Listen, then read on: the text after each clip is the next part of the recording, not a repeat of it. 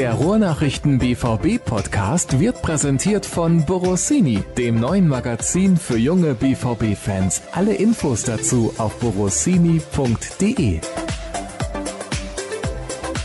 Das ist übrigens die 150. Ausgabe des BVB-Podcasts der Ruhrnachrichten. Ich weiß nicht, Tobi, ob du dich geehrt fühlst, dass ich quasi Florian Gröger und Dirk Krampe, die auch hier sind, ein bisschen rausgeekelt habe, damit wir das alleine machen können. Genau, ab in Feierabend mit den Jungs. Wir hängen noch eine extra Schicht dran. Ich weiß gar nicht, ist 150 ein Jubiläum oder nicht? Ich glaube so 50, 100, 200. Wir nehmen das mal so. Jubiläumsausgabe ist doch wunderbar. Auf jeden Fall machen wir das. Und wir nehmen natürlich auch eure Hörerfragen mit. Erstmal hallo und herzlich willkommen zu dieser kleinen Jubiläumsausgabe. Wir sprechen heute ausführlich über den Sieg von Borussia Dortmund gegen den VfB Stuttgart. Nicht mehr Tabellenführer der BVB, aber das ordnen wir hinterher noch ein.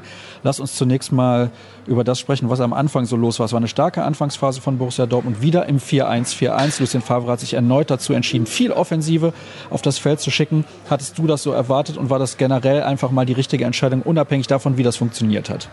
Ich bin davon ausgegangen, nach dem Tottenham-Spiel, es wurde ja jetzt seit Dienstagabend wirklich häufig betont, dass das, was gegen Tottenham vor allen Dingen in den ersten 45 Minuten auf dem Platz zu sehen war, dass das jetzt der Maßstab und die Messlatte ist für die restlichen zehn Spiele in dieser Saison. Und insofern habe ich A, den VfB Stuttgart auch genauso defensiv erwartet, wie er gespielt hat und den BVB eben auch so offensiv, wie er es angegangen ist. Das hat häufig, finde ich, gut funktioniert bis zum 16-Meter-Raum, teilweise auch bis an die Grundlinie. Was gefehlt hat, war definitiv so die letzte Konsequenz, die letzte Präzision im entscheidenden Moment, im entscheidenden Pass. Ich glaube, alleine Marius Wolf war im ersten Durchgang schon dreimal wirklich zur Grundlinie durch, aber die Reingabe war dann einfach zu ungenau. Und so haben die ganz großen Torchancen gefehlt und vielleicht die Wucht, die man entfachen wollte, die war nicht da. Aber die Herangehensweise war, glaube ich, die richtige und die war auch entsprechend offensiv. Auch Hakimi hatte mehrfache Möglichkeiten, da hereinzuflanken bzw. hereinzuspielen, aber da war meistens dann auch ein Bein des VfB Stuttgart irgendwie dazwischen. Was man aber definitiv gemerkt hat, auch wenn du jetzt sagst, die Wucht war nicht so da, vielleicht wie gegen Tottenham, dass die Mannschaft sehr hoch gepresst hat, dass Stuttgart kaum Möglichkeiten hatte, irgendwie aus der eigenen Hälfte mal spielerisch auch rauszukommen. Also eigentlich hatte der BVB fast immer den Ball. Genau, ich glaube zur Halbzeit waren es gut 70 Prozent und über die 90 Minuten auch. Ich habe jetzt noch gar nicht in die Statistik geguckt. Ich gucke mal ganz kurz. Was steht da? Ja, 75 Prozent waren es dann sogar über 90 Minuten. Und insofern müssen wir auch nicht darüber reden, dass dieser Sieg hoch verdient war, auch wenn es dann erst spät Grund zum Jubeln gab. Ja, es war offensiv, es war dominant, es war vielleicht ohne die ganz großen Tormöglichkeiten, aber es lag natürlich irgendwo auch am Gegner und auch ein bisschen daran, dass eben die letzte Präzision, wie gerade gesagt, gefehlt hat. Es war aber nicht so defensiv, wie teilweise andere Mannschaften hier schon aufgetreten sind oder auch zuletzt gegen Borussia Dortmund. Es waren so anderthalb bis zwei Spieler vor dem Ball, nämlich Gonzales und Alexander Esswein. Und da gab es dann auch eine große Gelegenheit in der ersten Halbzeit für eben Gonzales, der dann frei vor Roman Bürki auftauchte. Was war da los in dieser Situation? Ja, es war dann tatsächlich, wenn man ehrlich ist, die größte Torchance, die dieses Spiel in den ersten 45 Minuten zu bieten hatte. Der Ball ist dann knapp dran vorbeigetrudelt. Das war in der Viererkette nicht ganz sauber von der Abstimmung. Es war allerdings auch, das muss man sagen, in dem Moment dann einer dieser Nadelstiche, der dann auch gut gespielt war vom VfB Stuttgart. Guter Pass genau in die Schnittstelle. Ashraf Hakimi ist dann noch hinterhergeeilt, konnte González noch ein bisschen hindern am Abschluss und Roman Bürki ja, hat, glaube ich, mal ordentlich durchgepustet, weil er hatte gar nichts zu tun in der ersten Halbzeit und hat dann den Ball hinterhergeguckt und hat halt gesehen, dass er knapp am Tor vorbeigetrudelt ist. Und das hätte den Spielverlauf auch auf den Kopf gestellt. Aber ich glaube, dass man halb froh sein konnte, dass man dann nicht mit einem Rückstand in die Pause gegangen ist. Das wäre auch sehr bitter gewesen, weil du hast es gerade schon angesprochen, Borussia Dortmund komplett dominant. Und wenn wir jetzt mal die ersten 45 Minuten defensiv betrachten, eine Situation kann immer mal vorkommen. Ansonsten war das blitzsauber in der Abwehr von Borussia Dortmund. Ja, es war eigentlich über 90 Minuten blitzsauber. Also diese Situation mal ausgeklammert und das Gegentor, da sprechen wir vermutlich gleich noch drüber. Wieder eine Standardsituation, aber ansonsten Roman Bürki beschäftigungslos und, und die Abwehr hatte es im Griff. Und dieses Mal trotz zweier offensiver Außenverteidiger, Hakimi links und Wolf rechts, die schon versucht haben, eben Wucht nach vorne zu entfalten. Und mit Witzel dann als einzigen Spieler vor der Abwehr, das hat schon, was die Balance anging und die Stabilität anging, war das völlig in Ordnung. Das hat funktioniert, der Plan ist aufgegangen und am Ende hat ja auch das Ergebnis gepasst. Im zweiten Durchgang habe ich die ganze Zeit gedacht, also zumindest zu Beginn des zweiten Durchgangs, Gleich muss es aber irgendwann fallen, dieses 1 zu 0. Und dann hat es eine spezielle Situation gebraucht, damit dieses 1-0 fällt, nämlich den Klassiker Standardsituationen, Elfmeter zunächst. Der Schiedsrichter hat einen Freistoß gegeben, nach Foul von Gonzalo Castro an Jaden Sancho. Und man bekommt ja dann teilweise in so WhatsApp-Gruppen immer Nachrichten. Und ein Kollege von mir, der ist sehr eifrig dabei, den Video Assist Referee ständig zu kritisieren. Aber er sorgt meiner Meinung nach für Fairness. Es werden weniger falsche Entscheidungen getroffen. Und in dieser Situation war es eine falsche Entscheidung. Also das Foul zu geben war richtig, aber es war definitiv auch innerhalb und auch nicht irgendwie nur drei, vier Zentimeter, sondern es war deutlich innerhalb des Strafraums. Ja, sagen wir mal so. Also ich glaube, es war zumindest eine Situation, die wie gemacht war für den Video Assistant. Weil Fakt ist, Foulspiel war es, da geht es dann schwarz oder weiß Entscheidung, drinnen oder draußen. Und dafür ist der Videoschiedsrichter natürlich ideal. Also das zieht sich ja eigentlich aber wie ein roter Faden, wenn wir jetzt kurz abschweifen und über einen Videoschiri sprechen, durch dieses ganze Experiment, das da gerade stattfindet. Das ist einfach immer dann schwierig ist, wenn wir über irgendwie so Grauzonen sprechen, ist das jetzt irgendwie mit der Kniescheibe abseits, ja oder nein, dann werden da irgendwelche Linien und Lot und hast du nicht gesehen gefällt. Und da ist es schwer, genauso wie bei der Handspielregel, also erinnere dich nur jetzt an diese Woche Manchester gegen Paris, wer es gesehen hat, ich weiß nicht, ob man den dann pfeifen muss und ob das eine klare Fehlentscheidung ist zum Eingreifen, sei nochmal dahingestellt so eine Szene wie heute war super und die hat es dann tatsächlich gebraucht. Es gab vorher die eine gute Chance von Rafael Guerrero, als Reus ablegt und er dann ein bisschen in Straucheln gerät und übers Tor schießt. Und da war es dann aber richtig, Foulspiel war innerhalb, klares Foul von Castro an Sancho, dann gab es den Elber und ich fand, da war richtig Druck auf dieser Situation. Man hatte schon den Eindruck, es ist ein besonderer Elfmeter, auch aufgrund der jüngsten Negativerlebnisse. Hat Reus aber super gemacht, trocken verwandelt. Und da dachte ich eigentlich, jetzt entwickelt sich das Spiel endgültig zugunsten des BVB. Es wurde dann doch nochmal spannend, aber ja, da habe ich eben schon gesagt, ist ja gut gegangen.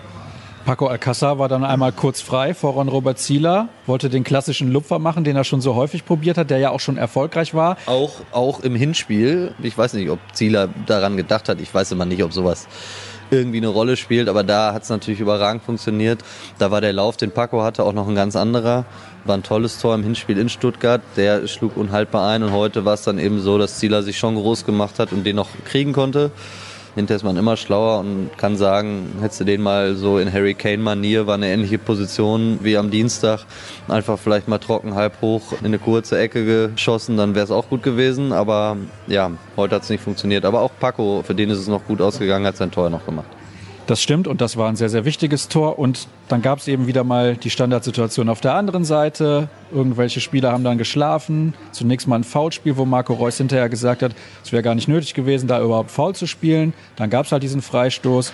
Und dann sitzt du auf der Tribüne und denkst dir, um Gottes Willen, das kann doch wohl nicht wahr sein. Die dominieren das Spiel komplett und die gehen hier vielleicht nur mit einem Punkt raus. Das wäre auch ein Witz gewesen.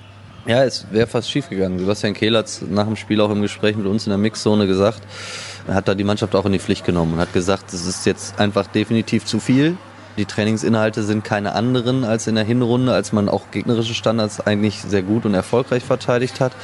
Trotzdem frisst man einfach zu viele Gegentore im Moment nach hohen Bällen, auch nach ruhenden Bällen. Und er hat dann gesagt, natürlich verteidigen wir das im Raum, aber das befreit natürlich den einzelnen Spieler nicht davor, irgendwie Verantwortung zu übernehmen, in den Zweikampf zu gehen, in den Zweikampf reinzukommen, ihn zu gewinnen oder zumindest den Gegenspieler am ungestörten Abschluss zu hindern. Und also der Kollege Kempf, der dann heute eingeköpft hat, ist jetzt ja auch kein Riese. Also da ist schon eine Menge schief gelaufen. In dem Fall hat dann vor allen Dingen Abdu Diallo den Schritt in die falsche Richtung gemacht und den Spieler aus den Augen verloren. Aber wenn man im Raum verteidigt und der Ball eben in den Raum kommt, wo es am gefährlichsten ist, dann muss es da dann auch irgendwie anders knallen. Und wenn dann jemand so frei zum Abschluss kommt, dann ist relativ klar, dass irgendwas nicht funktioniert hat. Wir haben es ja bereits erwähnt, es ist zum Glück dann gut gegangen und dann gab es nochmal eine wichtige Einwechslung, als Christian Pulisic gebracht wurde von Lucien Favre für Rafael Guerrero der, ich will nicht sagen glücklos agiert hat, aber nicht besonders auffällig gespielt hat, wie er das ja teilweise in der Hinrunde auch getan hat. Und ja, der US-Amerikaner hatte ja zuletzt auch eine schwache Phase. Können wir nicht drum rumreden. Also es ist nicht seine Saison, definitiv nicht. Aber in diesem Spiel hat er dann nochmal den Unterschied gemacht. Zunächst war er beteiligt am Führungstreffer durch Paco Alcázar. Da hat er sich irgendwie so halbwegs durchgedribbelt und dann hat der Spanier ihm den Ball vom Fuß genommen. Genau, dann hat er quasi Platz gemacht. Man sieht auch noch in der Zeitlupe, dass er dann aktiv wirklich zurückbleibt und Alcázar das Ding dann mit dem linken Fuß aus kurzer Distanz irgendwie unter das Dach nagelt. Das war ein wichtiges Tor und auch eine wichtige Aktion im 16er von Pulisic. Und dann hat er eben am Ende mit dem 3 zu 1 für klare Verhältnisse dann kurz vor Schluss und eben auch für die Entscheidung gesorgt. Und ich glaube, oder ich sag jetzt mal so, dass das, also wenn es irgendwie einen Mutmacher gebraucht hat, damit das nicht so ein ganz stiller und leiser Abgang wird und neun Pflichtspiele sind es noch, in denen Pulisic theoretisch wichtig werden kann für den BVB bis zum Saisonfinale oder bis zum Saisonende, wenn es dann weitergeht nach London zum FC Chelsea. Und er hat sich ja sehr viel vorgenommen für diese Rückrunde. Hatte das ja auch, nachdem der Wechsel dann publik war, sehr deutlich formuliert, dass er hofft, eben, dass es ein besonderer Abschluss wird und auch für ihn persönlich nochmal ein ganz besonderes Erlebnis mit dem BVB.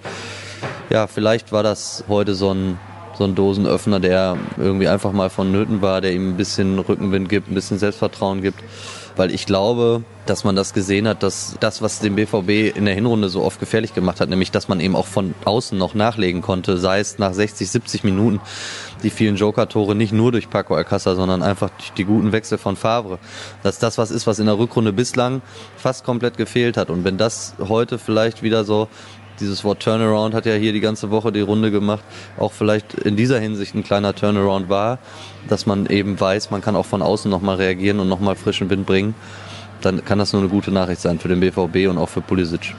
Das wollte ich nämlich gerade ansprechen. Man hatte lange nicht mehr das Gefühl, dass die Einwechslungen wirklich was gebracht haben, lag aber teilweise natürlich auch daran, wie die Spiele jeweils liefen. Das ist eine Sache, dass einige Spieler auch verletzt waren. Das heißt, die Tiefe war nicht unbedingt mehr da, weil eben diese Spieler gefehlt haben und ja, so weiter und so fort. Aber ich denke zum Beispiel gerade an so ein Spiel wie in Nürnberg, ne, wo es ja irgendwie super zäh war, wo ein Gegner natürlich auch nur verteidigt hat und wo man dann auch über eine 0 zu 0 eben nicht hinweggekommen ist, wo man aber so auf der Tribüne den Eindruck hatte, ach Mensch, so in der Hinrunde wären da zwei, drei Wechsel von außen gewesen. Damals war es ja auch Sancho, der am Anfang der Saison ein überragender Joker war und jetzt ein absoluter Vielspieler ist, der dann immer noch mal den Unterschied ausmachen konnte. Paco sowieso. Und das hat eben in der Rückrunde bislang nicht funktioniert. Und heute hat es mal wieder geklappt und ich glaube, dass es, dass es ganz wichtig ist für den BVB und ganz wichtig werden kann noch jetzt im Saisonfinale, weil neun Spiele sind es eben noch und es werden nicht alle Spiele glatt laufen. Man wird sicherlich noch ein, zwei Spiele mindestens haben, wo man vielleicht genau diesen Moment braucht, dass man von der Bank nochmal den Unterschied ausmachen kann. Du warst ja unten in der Mixzone. Wie war so der Tenor bei denjenigen, mit denen du gesprochen hast? Und auch insbesondere im Hinblick darauf, dass der FC Bayern ja jetzt mittlerweile wieder Tabellenführer ist. Was haben Sie dazu gesagt? Also das mit der Tabellenführung ist natürlich gefragt worden und das haben auch alle registriert. Natürlich wird jetzt so, ich sag mal, ich habe es gerade gesagt, neun Spiele sind es noch, natürlich wird auf die Tabelle geguckt und wenn man so lange Tabellenführer war, dann wird man nie irgendwie gerne durchgereicht auf den zweiten Platz. Was aber heute überwogen hat, war definitiv die Erleichterung, dass es eben nach diesem einen Sieg aus den vergangenen acht Pflichtspielen heute mal wieder geklappt hat mit einem Sieg, mit einem Sieg, der erst spät zustande gekommen ist. Ich glaube, dass das der Tenor war, dass man viel, viel erleichterter war, dass man nicht heute gegen diesen relativ biederen VfB Stuttgart auch wieder was hat liegen lassen gegen eine Mannschaft von unten, dass die Bayern parallel 6 0 gegen Wolfsburg gewinnen. Das hat Sebastian Kehler so deutlich formuliert. Das war dann schon ein bisschen überraschend. Ist aber auch was, was man, glaube ich, im Zweifel einkalkulieren muss. Und ob man jetzt so als Kehl formuliert, ob man jetzt heute Erster oder Zweiter ist, das ist relativ wurscht. Wichtig ist, dass zumindest punktetechnisch nicht wieder was eingebüßt worden ist auf die Bayern. Ich glaube, das war heute das, was im Vordergrund stand. Dann kommen wir jetzt zu den Hörerfragen, die uns noch erreicht haben. Und ich aktualisiere das gerade nochmal, damit wir dann auch alle Fragen mit dabei haben. Wir sind ganz schön, wir sind ganz schön innovativ fortschrittlich hier unterwegs. Ne? Im Presseraum finde ich. Dafür, dass wir die Letzten sind, stehen wir hier noch relativ solide mit, mit dem iPad jetzt. Also finde ich, ja doch, das hat schon was. Kann ich die auch mal lesen, endlich mal, die Hörerfragen? Ja, ja, kriegt die nicht nur gestellt. Diese Sendung wird übrigens präsentiert von Apple. Ja. Ähm, dann so. gucken wir mal. Ja, kein Problem. Das lassen wir natürlich drin, Tobi. Ist ja gar kein Thema. Die neue Rolle von Marius, atemberaubend. Ist er Sechser, Zehner, offensiver Libero? Er war überall zu finden. Stark. Eure Meinung bitte. Marius oder Mario? Ich glaube, er meinte Mario Götze. Okay, weil Marius ja auch eine neue Rolle hat. Die fand ich jetzt nicht so überragend und habe ich auch nicht so oft auf der 10 und auf der 8 gesehen. Aber ja, ich fand auch, also in der ersten Halbzeit war Mario Götze, wenn wir über den jetzt sprechen, der war richtig stark, der war richtig präsent, war für mich im ersten Durchgang wieder der beste Dortmunder. Ist dann in der zweiten Hälfte ein bisschen unauffälliger gewesen, hat aber dann seine gute Leistung auch gekrönt oder belohnt mit der Vorlage zum 3-1 durch Pulisic. Ja, und also mir persönlich gefällt er als Mittelfeldspieler noch besser, als wenn er vorne drin spielt, weil er eben noch ein bisschen mehr Bindung zum Spiel hat, noch mehr Ballaktionen hat auch ein bisschen seine Spielintelligenz vielleicht noch besser zur Geltung bringen kann. Sebastian Kehl hat es nach dem Spiel so gesagt, dass das alles relativ fließend sei, zwischen neuneinhalb, zehn und acht und dass Götze eben so ein talentierter, flexibler Fußballer sei, der diese Position alle spielen könnte. Da ist sicherlich was dran. Ich finde diese Konstellation, so wie sie jetzt ist, mit Paco vorne als, als richtigen Stürmer und mit Reus und Götze dahinter, eine, die mich jetzt in den letzten beiden Spielen gegen Tottenham und heute gegen Stuttgart überzeugt hat. Bei Reus hat man die Pause ein bisschen gemerkt, er war heute unauffälliger. Ich glaube aber, dass das jetzt vor allen Dingen, weil sich dieses Schema, dass die Gegner so tief stehen gegen den BVB jetzt ja wirklich vermehrt wiederholt und, und fast ausschließlich mittlerweile die Herangehensweise gegen den BVB ist, dass das die Option ist, mit der man, glaube ich, am meisten dagegen ausrichten kann und sich am meisten offensive Lösungen erspielen kann gegen so defensive Gegner. Daran schließt die nächste Frage eigentlich an. Der BVB hat heute und am Mittwoch mit einem 4-1-4-1 gespielt. Vor allem am Mittwoch gefiel die Raumaufteilung und die bessere Raumaufteilung vor allem. Hat das 4-2-3-1 nun ausgedient? Was sind die Vorteile des neuen Systems? Das hast du ja gerade schon ein bisschen angesprochen. Man kann mehr spielerische Lösungen finden, weil man mehr technisch starke Spieler auch auf dem Spielfeld hat. Und ganz ehrlich, wenn alle Mannschaften, außer vielleicht mal Bayern, Leipzig, Gladbach oder Leverkusen gegen den BVB hinten drin stehen, dann frage ich mich, wozu braucht man fünf bis sechs defensive Leute? Braucht man nicht. Ja, richtig. Und ich glaube, heute war es ja zum Beispiel so, wie es gegen Tottenham auch der Fall war, im 4-1-4-1 oder vielleicht sogar 4-3-3 bei eigenem Ballbesitz, dass man natürlich, wenn man Paco Alcázar vorne hat und dann eine Viererreihe dahinter hat mit Guerrero, Reus, Götze und Sancho, dann ist das natürlich schon wirklich mit das Spielstärkste, gerade eben auch auf engem Raum, was es überhaupt gibt in der Bundesliga, definitiv. Und da halte ich es dann auch durchaus für nachvollziehbar aus diesen spielerischen Ansätzen oder aus diesem spielerischen Gründen, so ein Thomas Delaney, der vielleicht eher dann so ein paar Abräumerqualitäten, Abläuferqualitäten hat, den dafür quasi zu opfern. Ich glaube, dass man das schon von Gegner zu Gegner abhängig machen muss. Aber das ist jetzt sowas wie gegen Tottenham, wo man 0-3 hinten liegt und die Ausgangssituation klar ist, ein Heimspiel gegen Stuttgart auch klar ist das wird zum Beispiel bei einem Auswärtsspiel in München schon wieder ganz anders aussehen, bin ich mir auch ziemlich sicher. Aber ja, ich fand auch nach dem, nach den dürftigen vergangenen Auftritten in der Liga war es jetzt eben auch an der Zeit, ein Zeichen zu setzen, auch als Coach an die Mannschaft zu sagen, okay, wir packen es offensiver an, weil wenn wir uns mal zurückerinnern an das Spiel gegen Leverkusen, das ist zwar gewonnen worden, aber das war vom Auftritt her natürlich irgendwie nochmal was ganz anderes als heute und auch gegen Augsburg war es zu wenig und deswegen war es heute ein Schritt in die richtige Richtung und ich glaube, dass das System zumindest dazu beigetragen hat. Ich glaube übrigens, also ich würde zumindest sehr viel Geld darauf wetten, dass in München Witzel und Delaney zusammen auf dieser Doppelsechs spielen. Aber da werden wir dann noch zu gegebenem Zeitpunkt natürlich drüber sprechen. Die Kritik an der Mannschaft war in den letzten Wochen sehr groß. Ist das gerechtfertigt, wenn man sich überlegt, wie jung diese Truppe ist? Auch Delaney sprach ja von einer Rasselbande. Bedenkt man das immer, wenn man unter anderem Vergleiche zu Tottenham macht? ich finde, man hat gemerkt, also abgesehen mal davon, dass eben am Ende eines Duells mit Tottenham, was vorher von allen als 50-50 bewertet worden ist, ein 0 zu 4 stand. Da hat man einfach gemerkt, dass Tottenham eine Mannschaft ist, die weiter war in ihrer Entwicklung, die länger schon zusammenspielt, die auch gefestigter ist und die dann eben in den entscheidenden Momenten auch deutlich abgebrühter ist. Nichtsdestotrotz, weil ja auch die Frage nach der Kritik kam, die Fallhöhe ist natürlich einfach deutlich höher geworden durch die herausragende Hinrunde, durch den großen Vorsprung an der Tabellenspitze aber auch durch den, durch den eigenen Anspruch. Und wenn man dann sieht, aus welchen Gründen zum Teil eben Punkte oder Spiele verloren wurden in den, in den vergangenen Wochen, dann glaube ich schon, dass man das kritisieren darf, weil das ich denke an das 3 zu 0 gegen Hoffenheim, was zu einem 3-3 wird. Ich denke eben auch an das 0 zu 0 in Nürnberg, 1 zu 2 in Augsburg wo es ja nicht darum ging, dass irgendwie das Glück gefehlt hat oder unbedingt die Erfahrung gefehlt hat, sondern dass es teilweise an ganz grundlegenden Dingen gefehlt hat. Und ich glaube, dass man das, und das ist auch so der Tenor, wenn man gerade mit Michael Zorg, der ja sowas gar nicht mag, wenn es an so essentiellen Dingen irgendwie hapert, dass man das dann eben auch ansprechen darf und auch muss. Und es wurde relativ lange noch, wie ich in meiner persönlichen Wahrnehmung, das mitbekommen habe, eher so die Hand drüber gehalten. Aber spätestens nach dem Augsburg-Spiel wurde die Tonart dann eben auch ein bisschen verändert. Auch mit der klaren Zielsetzung, wir wollen jetzt deutscher Meister werden. Alles andere wäre auch nach dem Saisonverlauf nicht glaubwürdig. Und insofern, ja, glaube ich auch, dass die junge Mannschaft dann eben an dieser Kritik und auch an diesem Anspruch, den sie sich selber erarbeitet hat, eben auch wachsen muss. Hat sich Wolf verletzt, würde René gerne wissen, sah nach was am rechten Oberschenkel aus. Und jetzt stört natürlich auch noch der Kollege Florian Tschüss. Gröger. Auf Wiedersehen. Ja, Wiedersehen. auf Wiedersehen, schönen Feierabend. Ja, was ist mit Marius Wolf? Kannst du da ein bisschen was zu sagen? Dass ich mal länger bin als Florian Gröger in diesen Räumlichkeiten, dass ich länger hier bin. sollte mir zu denken geben, aber wir ziehen es jetzt durch. Also Marius Wolf hat tatsächlich auch noch bei uns in der Mixzone, hat mit uns gesprochen. Ich habe es nicht mitbekommen, deswegen lese ich diese Hörerfrage gerade mit einer gewissen Verwunderung. Wenn da was war, glaube ich, war es nichts Wildes, weil, also wie gesagt, der hat jetzt selber auch gar nichts verlauten lassen. Ich habe ihn auch nicht danach gefragt, weil ich es gar nicht mitbekommen habe. Also würde mich jetzt überraschen, wenn da jetzt irgendwie was Ernsteres passiert sei.